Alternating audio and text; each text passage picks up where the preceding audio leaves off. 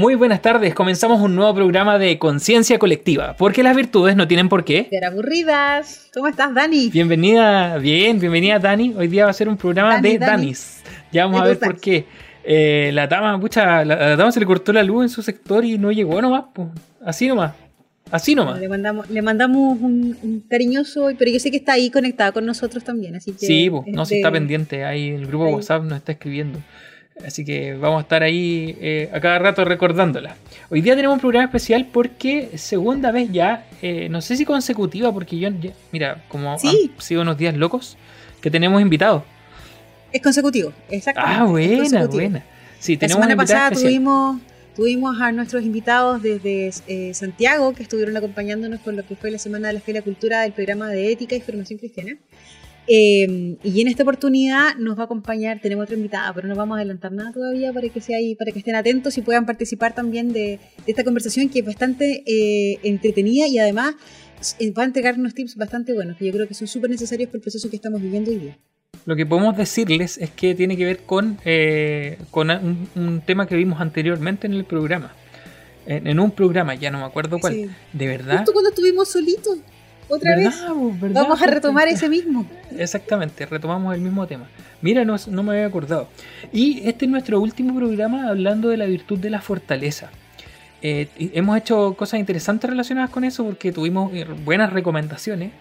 Eh, viene de cerca la recomendación porque la hicimos nosotros, pero, pero son buenas, son buenas. tuvimos buenos... ay, se me olvidó la sección, la última que tenemos.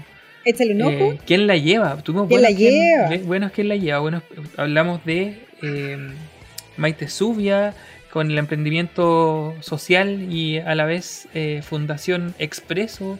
Hablamos de la Fundación Dimas con Cristian Briones. Cristian Briones.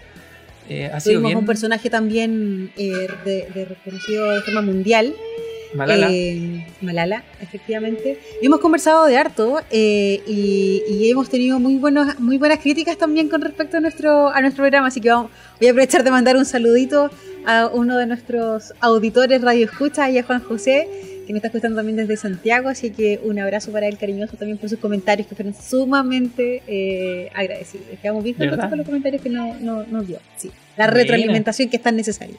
Sí, sí, sabes que, nosotros, bueno, dentro del, con mi señora, dentro de nuestro círculo también hemos difundido el programa y, y, también, pues, hay gente que nos ha dicho, del más lejos que la familia, ¿no? Que nos ha dicho así como, oye, sabes que lo escuché el otro día y, y me gustó el programa. Así que vamos bien, nos, nos gusta esa retroalimentación. Oye, eh, ¿qué tal estuvo tu semana, Dani, el fin de semana largo que tuvimos? el fin, de, semana de semana express. Y sorpresa, fue como sorpresa express eh, de largo. Y aparte con Día del Papá y todo. Dani, primero, ¿cómo lo pasaste tú en tu día del Día del Papá? Súper bien. Mira, yo no suelo tomar desayuno y tampoco y me carga tomar desayuno en la cama. Soy una persona extraña, lo sé. Y pero ese día tomé desayuno en la cama y tomé y tomé desayuno. ¿Por qué? Porque me tenían preparado mi señora con mi hija, me prepararon desayuno. Más mi señora que mi hija, pero mi hija no lo ve así. Eh, ¿Tu hija se comieron el desayuno? Sí, me regalaron un montón, me dejaron estar acostado hasta más tarde. No, estuvo entretenido el día, muy buen día. Y obviamente siempre nuestra celebración en torno a las comidas. Porque... Yo creo que todo el mundo celebra en torno a las comidas. Sí, sobre todo más, más para el día del papá. Porque el Día del Papá, digámoslo, hay que reconocerlo, es el pariente pobre relacionado con el Día de la Mamá. Ah, no, yo voy a alegar porque aquí, aquí es al revés. Aquí ¿De verdad? Es todo al revés, sí. Y voy a, voy a tener que alegar. Y lo alego de forma públicamente para que todo el mundo me escuche. Eso mi hijo mayor está aquí al lado y está escuchando perfectamente lo que estoy diciendo. para, el otro año va a tener que resarcirse con, con los regalos. No, pero Acá lo pasábamos súper bien durante el día y mi hija es muy expresiva, la mayor, la Aurora. Entonces ella decía, este es el mejor día de mi vida, decía. no, ¡Ay, qué cosa más rica! Oye, yo no me aguanté. Yo soy, yo soy un poco ansiosa, o sea, bastante ansiosa. Como hiperkinética, ansiosa, hiperactiva y todo lo que quieran. Yo creo que bueno, en realidad, como dice eso, no muy lejos cae el fruto de la... ¿Cómo la, manzana del fruto? No sé. Pero a lo que yo voy es que mis hijos son exactamente iguales, así que yo no voy a alegar cuando digo que son mis hijos inquietos, que son iguales a la mamá. Ya, la cosa es que eh, viernes en la noche, viernes en la noche, po, tipo, bueno, mi, mi esposo está estudiando igual después que llega la pega, salió de su estudio y le teníamos preparado una mesa llena de puros regalos. Así que ese día le entregamos todos los regalos. Es que teníamos tantos regalos que ya no sabíamos dónde esconderlos. Así que la celebración partió el viernes sábado y domingo. Oh, y el lunes descansamos. el, lunes aprovechamos de descansar. Descanso de tanta celebración. sí, una cosa. Qué bien, oye, qué papá más privilegiado, ah, muy bien. Sí. Estuvo entretenido. Y lo otro es que, bueno, hay que recordar que el feriado que se, que se, bueno, se instituyó el día jueves de la semana pasada, ¿cierto? Eh, corresponde a los 24 de, de, junio, efectivamente. Corresponde al día de ayer, en realidad. Pero es un feriado móvil, significa que se corre para el día lunes más cercano, y en este caso era el lunes 21. Eh, fue un feriado, como fue un feriado express y demasiado rápido, el otro día yo me sorprendí, lo tengo que decirlo, confesarlo con un poco de vergüenza, eh, que estaba hablando con mi hermano y mi hermano me dijo, pucha, yo te, tenía evaluaciones pendientes, mi hermano es profe. Eh, y yo le dije, sí, pues yo igual estoy súper atrasado con un curso, no sé qué voy a hacer. Y de repente le dije, oye, para, nos estamos quejando de un feriado. ¿Qué nos pasa? ¿Qué nos hemos convertido? Bueno, me pasó lo mismo.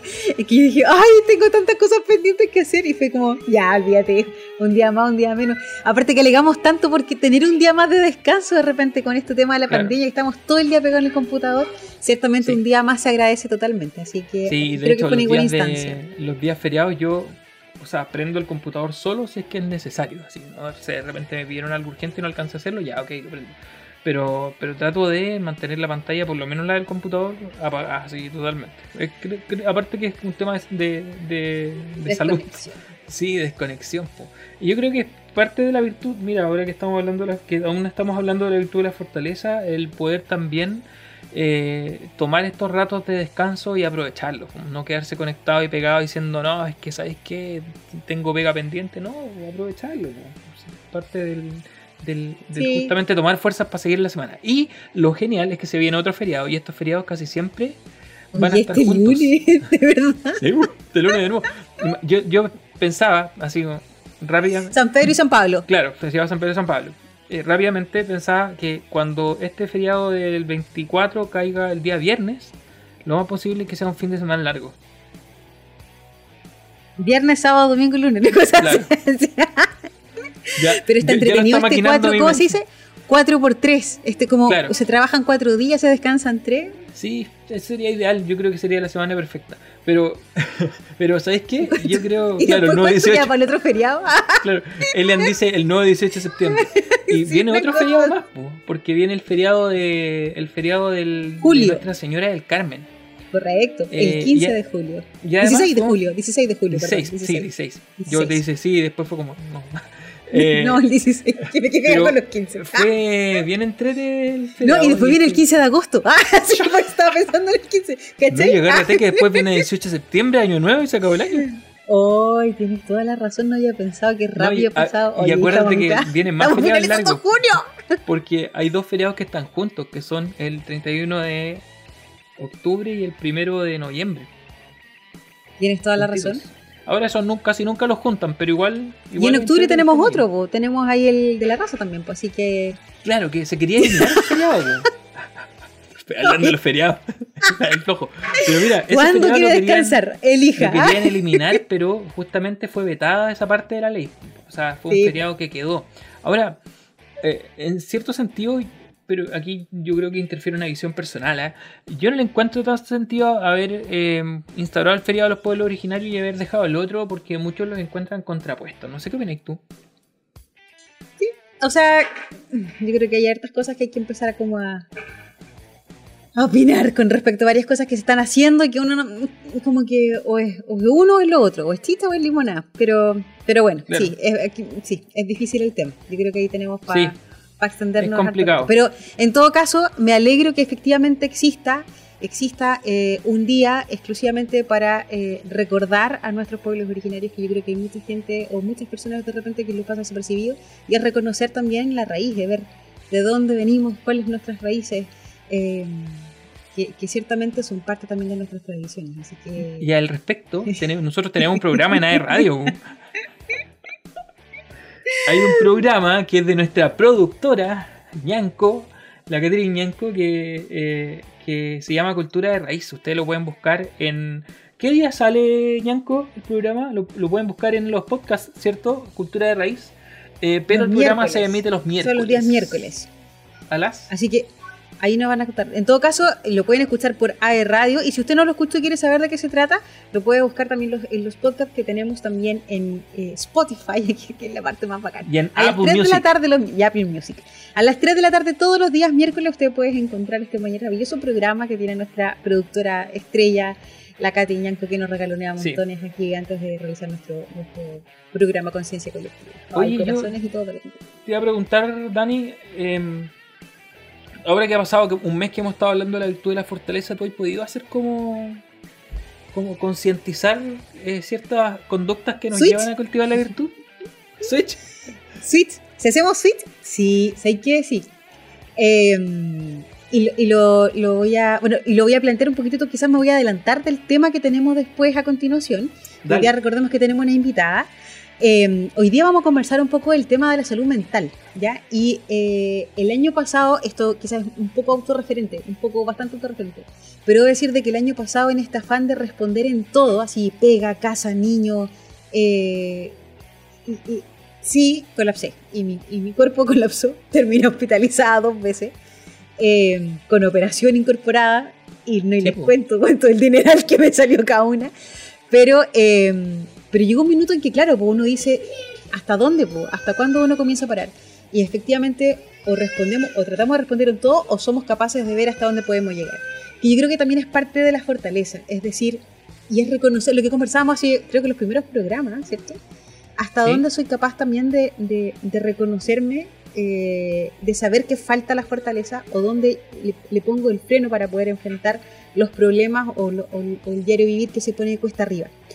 Y en ese, en ese sentido, cree, obviamente me ha, me ha hecho bastante switch, me ha hecho bastante clic, por así decirlo, todo lo que hemos ido conversando. Y sabes qué, eh, bueno, ustedes saben, eh, tú Dani me, conoces muy bien, no sé si me conoces tan bien, pero conoces mi realidad familiar. Eh, y bueno, los chiquillos aquí también, pues cada vez que abrimos nosotros nuestro bendito programa y empezamos a grabar, yo estoy con una cara así como, bájate Mayra, corre Vicente, gritando todo el rato. Y que es parte también de nuestro día a día. Y claro, pues llega un minuto en que tú, claro, estás desesperado tratando de responder en todo, pero, pero también te tratas de decir, ya, ok, eh, ¿cómo nos sobreponemos con esto? ¿Cómo lo tratamos de lidiar? Em, de hecho, me daba risa porque el otro día de verdad que estaba muy, muy agotada y yo le dije a mi hijo, hagamos TikTok. no sé si será. Pero es Están súper buenos. Es, sí, están entretenidos conmigo. y, eh, pero son son partes también de cómo vas, vas enfrentando el y vivir y te vas, o le vas dando un giro también a las cosas. Que es como parte de lo que vamos a conversar después, es cómo tratar de no caer en este tema de, de, ahogarnos eh, en un vaso de agua muchas veces, y a veces que no es tampoco tan vaso de agua, sino que el tema de la depresión eh, o, o, el tema de salud mental ha sido tan afectado en este último tiempo. Así que mm, eso. Oye, Dani, pero ¿sabes qué? Antes de que sigamos conversando, ¿tenías hambre o no?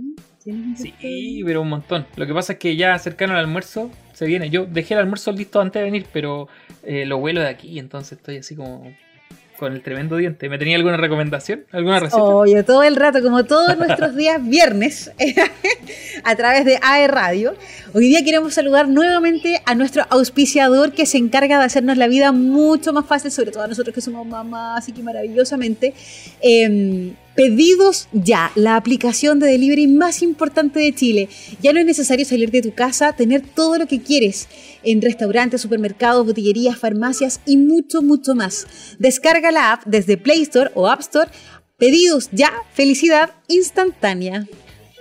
Buena recomendación. y después de la recomendación, inmediatamente nos vamos a la siguiente canción. Vamos a escuchar...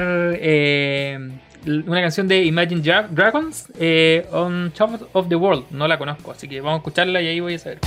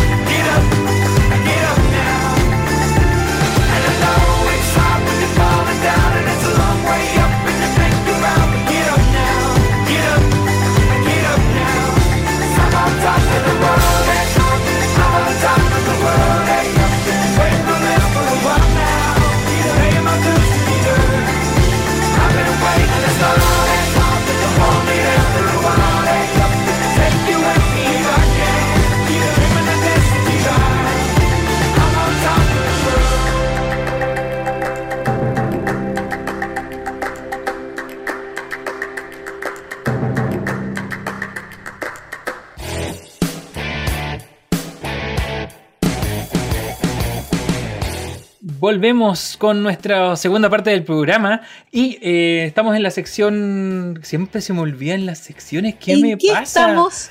¿En, ¿En qué, estamos? estamos, Dani, querido? Es que nunca tengo idea, se me olvida. Pero sí, ¿en qué estamos? Y eh, queremos recordar que hace un par de semanas atrás, de hecho, la semana antepasada, nosotros estuvimos hablando del tema de salud mental con una noticia relacionada con la salud mental de los estudiantes universitarios y cómo se había deteriorado mucho el tema de salud mental en estudiantes universitarios durante la pandemia. Y conversamos un poquito de justamente eh, el tema de la depresión eh, en jóvenes y adolescentes.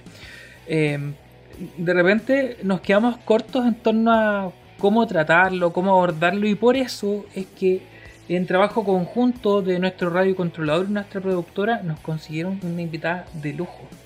Si o no, Dani Fuentes. Partien- partiendo por el nombre, partiendo por el nombre ya de lujo. Entre Daniela aquí, eh, nuestra queridísima tocaya, Daniela Lira, muchísimas, muchísimas gracias por acompañarnos. ¿Cómo estás, Daniela, querida? Hola, ¿cómo están? Aquí estamos entre tocayos, parece, ¿no? Puros, puros Daniel y Danielas. Exacto. Y queríamos contarles un poquito más de, de la Daniela, de la Dani Lira, ¿cierto? Eh, eh, hablarles un poquito de, de su trayectoria. Dani, ¿tú podrías contarnos un poquito? Sí. Mira, te cuento que Daniela es psicóloga clínica de la Universidad de Chile, con experiencia como terapeuta en consulta privada, además estudiante de segundo año del doctorado en psicoterapia, que lo imparte también en forma conjunta tanto la Universidad Católica, eh, la Pontificia Universidad Católica y la Universidad de Chile también. Forma parte del núcleo Millennium y IMAI, núcleo Milenio para mejorar la salud mental de adolescentes y jóvenes. Perdón ahí que, que- lo dije bien, ¿cierto? IMAI, Dani. Sí, perfecto. Correcto. ya. Y Mai, para que ustedes sepan, está eh, liderando encuestas de salud mental en estudiantes universitarios como parte de una iniciativa internacional que busca estudiar este tema y proponer intervenciones para poder promover el bienestar y mejorar la salud mental de los estudiantes. Hoy, además, está armando su proyecto de tesis doctoral también va enfocado en salud mental de nuestros estudiantes universitarios. Oye, Dani, qué gran currículum y además parte, eh, me imagino que tiene bastante experiencia con este tema. Nosotros como, como parte también de, del dúo, eh, tenemos muchos, muchos alumnos que están en una, en una etapa bien, bien compleja, sobre todo ahora entre pandemia y un montón de cosas, así que tu, tu experiencia, tu expertise y tus tips van a ser de más, o sea, sumamente bien recibidos, creo yo. ¿Cierto, Dani? Exacto, y sabes que, que la noticia que teníamos preparada para hoy, para comentar, también tenía relación con la salud mental para poder eh, en, eh, como continuar con el tema y tiene que ver con eh, las proyecciones que se hacían a inicios de año, ¿cierto? En enero, eh, respecto a cómo se venía la salud mental en Chile. Convergen varias cosas, ¿cierto? La noticia habla de que la proyección para un 2021 que comienza con cuarentena eh, no es mucho más auspiciosa que el año que pasó partimos el año 2020 y ahora 2021 con el tema del teletrabajo, muchas personas, ¿cierto? Eh, la mayoría lo agradeció en un principio, pero después nos dimos cuenta que era una trampa, ¿cierto? Al principio, oh, bacán, trabajar de la casa, pero después eh, en algún momento se volvió como un tema complejo porque a mí me pasó por lo menos que no encontraba la separación, ¿cierto? Del trabajo y la jornada laboral y de el estar en la casa, de la vida familiar. Entonces se volvió un tema súper grande, como que eh, en algún momento eso, por lo menos en lo personal, a mí me, empezó a afectar. ¿Qué otros factores viste tú, has visto tú, Dani Lira, que, influyen en el tema de la salud mental en, la pandemia, así en, modo general? O sea, yo creo que, em, bueno, primero agradecerle esta invitación, me parece un tema súper importante que se pueda conversar. Eh, en tema general, yo creo que como tú bien dices, Daniel, a todos nos ha afectado mucho este tema de, estar en pandemia, el tema de los confinamientos, también las preocupaciones con respecto a los contagios de, la gente cercana a nosotros, el tema del aislamiento social también, que muchas veces de repente damos mucho por descontado lo importante que es en nuestras vidas y cómo se ha visto afectado últimamente. Tú das, un, das como un punto súper claro, Daniel, en el tema que también esto aparte de todo el contexto de adversidad que estamos viviendo, nunca esperábamos que pasara y tampoco teníamos una preparación para, ¿no? Es como, claro, pues este tema del teletrabajo o el telestudio, uno pues, tiene, puede tener muchas ventajas, pero también requiere una preparación previa, porque al final nosotros tuvimos que darnos, tirarnos el piscinazo a este nuevo mundo sin saber que se iba a venir y se generan estos problemas del agotamiento, también lo que se habla de la fatiga pandémica o la, fatiga de, por, medio de la tecnología y cómo estamos tan hiperconectados por la pantalla, pero tan desconectados también más en los vínculos sociales, ¿no? De repente que, también va a afectar cómo nos vamos sintiendo. Oye, Dani, ¿tú, has visto que, no sé, tú eh, realizas consultas, eh, tienes tu consulta privada o lo has hecho? No, sí trabajo, trabajo hasta el día de hoy en consulta privada. ¿Y, has visto incrementado el número de personas que, acuden a tu consulta?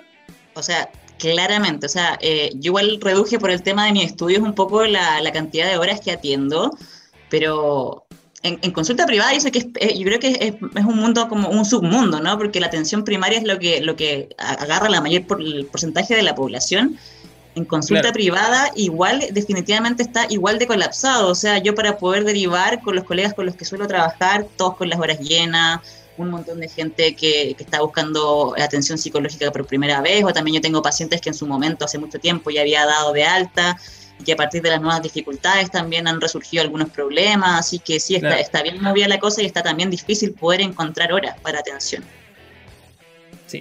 Y además hay que, hay que entender que el tema de esto eh, de, la salud mental, o sea, hay algo que decías tú y que yo lo, yo lo viví en carne propia. no estábamos preparados en absoluto. Yo tenía una vida súper resuelta familiar, el niño en el jardín, su esposo trabajando, el mayor en el colegio y en la pega, los horarios, listo, nos juntamos todas las 6 de la tarde, salimos, lo vamos a buscar, perfecto, nos venimos toda la casa, mi familiar tomamos once, como que yo creo que era el típico de, todos. Y nos encontramos con esto, eh, así como, eh, iba a decir una frase, no la voy a decir, porque me están escuchando eh, muchos auditores, sin, me me acá en la parte coloquial, pero, y efectivamente, claro, nos encontramos con esto de tratar de atender a los niños de que ellos entiendan que uno también está trabajando, de responder en la pega, eh, de contenerlos a ellos, de lo desesperado que están en este metro cuadrado súper chico, que quieren correr, salir. Una cosa que tenías también, decías tú, el tema de la sociabilización. Eh, es que a mí me da risa porque yo de repente salgo, no sé, como aquí, abro la puerta y mi hijo es como que se le abre el, ¿cómo estamos viendo? la puerta de los tantos, así como, sí, salen pero despegados, así como, ¡guau! como loco. Entonces, claro, y, el tema de la sociabilización para ellos también ha sido súper eh, fuerte. O sea, mi hijo tiene dos años, el más chico, y tú crees que estamos en pandemia, aparte sumarle, no sé, por el tema del estallido social, que también como que los jardines cerraron, entonces el pobre, yo creo que su mundo es como la familia. entonces, claro, y, eso le ha pasado a mucha gente. Además está el tema en ese punto de, bueno, con los, niños más chiquititos, de cómo no le explica lo que está pasando, ¿no? O sea, que si ya para nosotros es raro lo que estamos viviendo, en el mundo de los niños o, de, la gente más joven también es más atípico aún, pues como que todas nuestras responsabilidades se han reorganizado en tiempo, espacio, se han aglomerado cosas y estamos en este menjunje bien caótico de lo que está pasando. Exacto, y, hay otras cosas relacionadas con el, con el, por ejemplo, a mí pasó con el retorno a trabajar, yo volví a trabajar presencial hace poco, trabajo en un colegio, eh, y claro, la más, la más chica sobre todo se había acostumbrado a una normalidad en la que ella creció, porque ella tiene va a cumplir dos años. Entonces empezó a gatear y caminar estando en pandemia. Cuando ve la puerta abierta, el igual que el hijo de Dani, eh, ve la puerta abierta, ve el auto y dice auto al tiro. Y agarra, tiene unas pulseras para el mareo y ella las agarra sola y se las trata de poner así para subirse al auto. Eh, y, eso, y lo otro es que ella no entiende que yo salga a trabajar. O sea, cuando mi mm. esposa le dice que yo estoy trabajando, parte a la yo estoy en la bodega de mi casa, se nota por la ropa tendida, tendida atrás. Eh, parte de la bodega y preguntando por el papá. Y mi señora le tiene que decir que no estoy. Entonces, todos estos desórdenes que se han formado en, la misma pandemia influyen, bueno, en los niños quizás no, no, están, o no sé, en realidad no, puedo, no puedo atreverme a hacer una aseveración eh, así, pero los niños quizás nosotros no vemos que afecte tanto, pero igual tiene que de algún modo afectar. Mira, yo, yo tengo de toda la edad, ¿eh? es que, es que es como una anécdota de los papás, pero de verdad que tengo toda la edad. Entonces tengo el de dos años que, por ejemplo, me encima está retrasado el lenguaje y lo tengo con fonobiólogo en, en formato virtual, aparte, porque como no tiene esta relación con otros niños de su edad, se acostumbra con el lenguaje que tenemos aquí en la casa. Y como aquí en la casa todo el mundo le entiende con el A, A, A, A, sabemos que quiere, no sé, cereal, y le pasamos el cereal, con el A, A, A. Pero claro, ese tema del vínculo con las otras personas no lo tiene. Ese es con el más chico, la del medio súper regalona, y con el mayor que está en, una etapa de 16 años, donde está así como en explorando enseñanza media, el pobre está así como, no, quiero decir devastado, pero es súper complicado, porque efectivamente, eh, ¿qué se espera para su futuro. O sea, él me dice, estoy súper deprimido porque está todo el tema de la, de la, etapa de relaciones, amistades, familia, pololeo, de un, de un yo quería pololear ahora, pero no se puede, ¿cachai? Entonces, un montón de cosas que ha ido pasando. Bueno, y esto es como de la parte anécdota como familiar, pero, pero si nos ponemos ya en los zapatos de nuestros chiquillos, de los que están en, en Duoc, em, y, y también mucha gente que está estudiando tú misma, el tema del aprendizaje ciertamente no es el mismo a través de la pantalla. Eh, el agotamiento, eh, el que existe. Eh, por ejemplo, mi esposo también, él, está, él trabaja en el día y él estudia en la noche. Y, se, escucha todas las clases en el taco. Entonces, lo, que aprende, no sé, pues si una clase de inglés, lo que aprende en un taco, no, o sea, ¿de qué estamos hablando? Y, de verdad ha sido súper complejo este tema. Y no sé si te contamos, Dani, pero efectivamente nuestro programa se basa también en, en el tema de hablar de una virtud. Y hablamos mucho y durante todo este mes hemos estado profundizando sobre la fortaleza y la fortaleza que hay que tener en base a poder enfrentar toda esta situación. Em, cuéntanos, ¿es posible vivir la fortaleza en una situación donde ya llevamos más de un año y tanto? ¿O hasta qué punto uno habla de la virtud de la fortaleza frente a un tema mental, de salud mental? Sí, yo creo que, yo creo que ese punto es sumamente relevante porque bueno, yo le digo a los pacientes y con colegas y con la gente que hablo en general a partir de todo lo, de lo que está pasando, yo creo que también hay que ser realistas, ¿no? Estamos viviendo en un contexto de alta adversidad, tampoco podemos esperar estar perfectos, tranquilos, como si nada estuviese pasando, porque es normal que estas cosas nos afecten y es normal que tengan un impacto en nuestra salud mental. Yo creo que es como esta idea que puede sonar un poco eh, ambivalente de estar lo suficientemente bien, ¿no?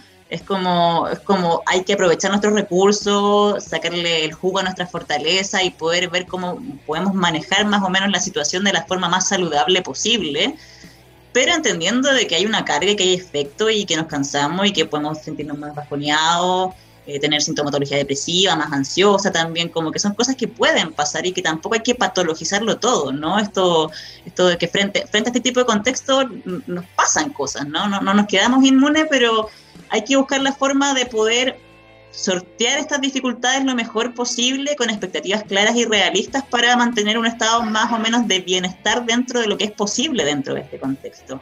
Además, como mencionaba también Daniela, venimos en el país hace rato como bien removido, ¿no? El estallido social, el tema de la pandemia, como que hace rato que está todo bien revuelto.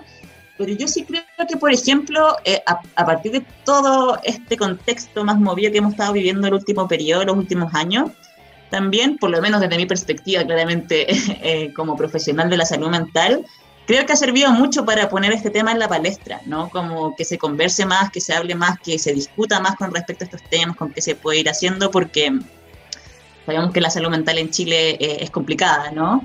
Y que, y que, muchas veces no se habla, o sea, este tema yo creo que hace unos, unos años nomás cada vez empieza a agarrar más fuerza y, creo que este ha sido un espacio para poder profundizar esto, conversarlo y, y, y este tema abordar, no solamente en cuanto a, a, pensar la salud como en ausencia de enfermedad, ¿no? sino, o, o, en ausencia de trastornos o problemas de salud mental, sino que también en estados de bienestar, ¿cierto? Como no solamente quitar lo malo, sino que también promover lo bueno.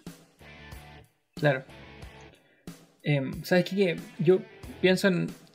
Porque se supone, no, no se supone, no, lo dije mal. La virtud de la fortaleza se define como la capacidad de sobreponerse frente a las dificultades. ¿ya? Ahora, eh, para muchas personas, el tema de la salud mental es simplemente un tema de echarle ganas, como se dice. Así como, oye, eh, de, de, las cosas que más se, de, se, repiten y lamentablemente lo dicen, pues así como, oye, pero tenéis que, que echar para adelante, tenéis que aplicar la virtud de la fortaleza, pero ¿cómo le decía esto a una persona que está en depresión? O sea, primero. Y lo otro es cómo una persona que está en depresión puede vivir esta virtud siendo que, en definitiva, no es que no quiera, sino que no puede. Mm. Entonces, es que yo creo que Daniel tú das en el punto, o sea, tiene que ver también con las concepciones como, como que quizás están más arraigadas culturalmente, que todavía falta seguir trabajando con respecto a alfabetizarnos también, conocer y sensibilizarnos con respecto a temas de salud mental. Porque cuando uno le dice a alguien como, ah, no, pues tenés que sentirte bien o, o, o ponle tú las ganas y la motivación cuando alguien efectivamente casi que físicamente y psicológicamente está como con menos benzina en el auto, básicamente. Claro. Y es como pedir a alguien que llegue desde Antofagasta hasta Punta Arenas con medio tanque. Y es como, no es posible. Y también como muchas veces ese tipo de comentarios responsabiliza de mala forma a las personas en cuanto a es como una forma, si pudiésemos verlo quizá, nunca es la intención, pero casi que de culpabilizar al que está sufriendo un problema de salud mental cuando nadie decide tener un problema de salud mental. Pues es una conjugación de diversos factores eh, que, que, que, se van como programando para, para dar pie a estos problemas. Eh, pero yo creo, como te digo, tiene que ver mucho con esto, ¿no? Como el desconocimiento de entender lo que es salud mental, de entender lo que son los problemas de salud mental. Y, y, claro, tampoco es como decirle a la persona que está deprimida o que está más ansiosa o cualquiera sea su problema de salud mental, así como, ah, ya, bueno, quédate en tu, en tu, en tu malestar y que ahí nomás, pero hay otras formas de motivar de acompañar a las personas. Eh, el apoyo social siempre se, se, ha mostrado a partir de múltiples investigaciones de lo fundamental que es para, para paliar un poco los efectos de los problemas de salud mental, pero no como, como esto tan simple, ¿no? Como casi que el dicho así como, ah, ya, pero siéntete bien, como, como si eso fuera a cambiar algo, ¿no? Como de claro. un momento para otro. Y es, es, muy frecuente, ¿eh? yo creo que el, que el, que el, que el tema carece de... O sea, falta mucho trabajar, como decías tú, el sensibilizar a las personas. ¿Tú crees que eso está ligado como a, a, un tema cultural? Porque igual, si uno revisa un poquito o hace una pequeña búsqueda, se da cuenta que Chile es uno de los países que peor salud mental tiene en Latinoamérica, por lo menos. Entonces, ¿qué, qué, qué factores hay culturales como para darse cuenta de eso? De que la gente no, dicho coloquialmente, no cache de salud mental en nuestro país. ¿Por qué así es? Po? Claro, o sea, voy a tirarme la típica frase de psicólogo, los factores depende, ¿no? Depende de, depende de muchas cosas, porque los fenómenos, la, la, la, mayoría de las cosas que nos pasan en la vida son multifactoriales. A nivel cultural yo creo que tiene que ver con, con esto de repente, por ejemplo, de pensar ciertas, ciertos problemas, ciertas situaciones, como, no sé, pues si una persona no está estudiando o está teniendo dificultades, como que se asocia mucho a la flojera, ¿no? Y eso tiene que ver con bagajes de creencias culturales que vienen como más más del pasado, pero también tiene mucho que ver también con la labor que tenemos nosotros los profesionales de la salud mental y las instituciones que abordan estos temas, de hablar de estos temas, de proponerlo, de hacer difusión, de, de, educar a la población para que, para que se vaya generando en conjunto y de forma participativa esto de, de, ir entendiendo lo que es la salud mental y los estados de bienestar y que nos sirva eso para eh, tomar caminos que sean más beneficiosos. Claro. Sí. yo pienso en, en, los alumnos ahora, ya, y, que es el tema que queremos ver en, la próxima parte del programa. Y, veo que, eh, que lo poco que yo hablo con ellos, porque, mira, mis clases, yo hago clases en el Duoc, hago clases en la clase del departamento de ética. Entonces, los pocos alumnos que llegan a mi clase, porque llegan poco, hay que decirlo, eh, y con los pocos que, con los pocos que, que hablo, porque también eso es otra cosa, porque se conectan, pero no sé si están ahí. Es como sesión de espiritismo, ¿cierto? Están ahí. alguien, alguien está, alguien responde. ¿Alguien me escucha? Alguien me escucha, claro. Eh, y dentro de, este, de esta conversación que se genera, muchas veces eh, está la sincerarse de los alumnos, ¿cierto? Por ejemplo, chiquillos, yo sé que están con muchas cosas, cuéntenme cómo ha estado su semana, y de repente surge uno que dice, sí, profe, es que estamos chatos, es que estamos chatos. Es una de las frases que más se repite, y de repente no es tanto por la sobrecarga que los mismos profes les generamos, ya, sino que tiene que ver con que muchos alumnos, por ejemplo, han decidido, como estamos en clases virtuales, han decidido aumentar su carga laboral. Mm. Claro, pensando que se la puede. Pero mira, antes de adelantarme con los alumnos y todas las preguntas que te queremos hacer, porque también necesitamos recomendaciones, vamos a ir a escuchar un clásico del rock. Eh, vamos a ir a, escuchar eh, Sweet Child of Mine de Guns N' Roses.